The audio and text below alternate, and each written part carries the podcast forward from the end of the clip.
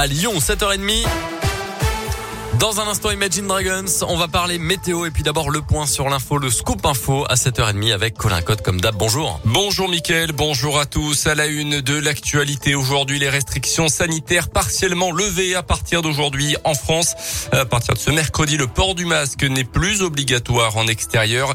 Les jauges dans les lieux recevant du public assis comme les stades et les établissements culturels sont abandonnés et le télétravail n'est plus obligatoire mais seulement fortement recommandé pour la réouverture des discothèques et la consommation dans les stades, par exemple, mais aussi les transports en commun et dans les cinémas. Il faudra attendre le 16 février.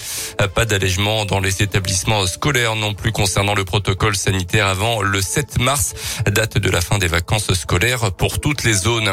Dans l'actualité, chez nous, une enquête ouverte dans le pays de Gex en juin 2021. Le cadavre d'une jeune femme avait été retrouvé dans une ancienne carrière à Crozet près de la frontière suisse.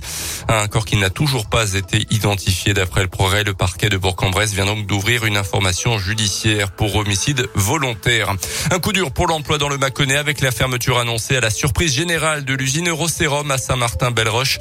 119 emplois vont être supprimés au troisième trimestre 2022. Raison invoquée au rang comité social et économique hier midi, la concurrence sur le marché. Au total, un peu plus de 300 postes seront supprimés dans le pays, dont un tiers donc sur le site de Saint-Martin-Belle-Roche. Des actions de salariés pourraient même être mené à partir d'aujourd'hui. Un rapport cinglant pour Emmanuel Macron. La Fondation Abbé Pierre dévoile ce mercredi son bilan annuel en matière de logement. Je cite le parent pauvre du quinquennat qui s'achève.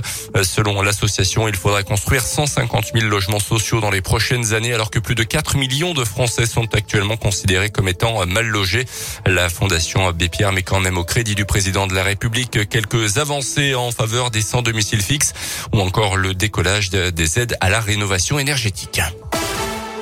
Les sports avec le basket, le top 8 toujours dans le viseur de la Gielbourg en Eurocoupe.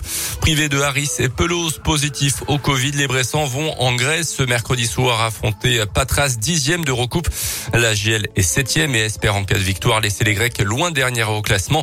Au match aller à Equinox, les hommes de Laurent Leniam s'étaient imposés avec 30 points d'écart. Objectif ce soir pour la GL, un nouveau succès pour engranger des points en vue de la qualif. Mais ça ne s'annonce pas simple. On écoute le coach de la GL, Laurent Important pour les deux équipes. Hein. On sait que eux comme nous, euh, on a encore une chance d'être dans les huit premiers pour se qualifier euh, en playoff.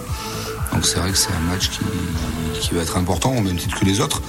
Mais celui-là, il oppose deux équipes, on va dire, en confrontation directe. Donc euh, voilà, un match important. On sait qu'ils vont être revanchards par rapport au match aller aussi.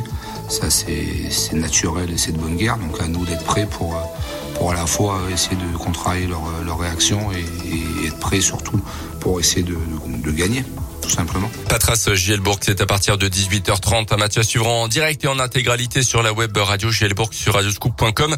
Notez que la Giel enchaînera ensuite cinq matchs à domicile en ce mois de février.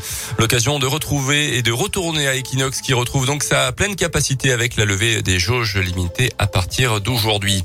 Un mot de foot avec la victoire en fin de match de Lyon hier soir contre Marseille 2-1 à l'OL Stadium. But de Shakiri et Dembélé dans les dernières minutes. Match en retard de la 14e journée de Ligue 1 qui avait été interrompu, on se souvient, fin novembre après la bouteille d'eau lancée sur le Marseillais Dimitri Payet. L'OL remonte du coup à la septième place du championnat et ira à Monaco samedi soir. Merci beaucoup Colin Cotte. On a parlé de la Gielbourg. On va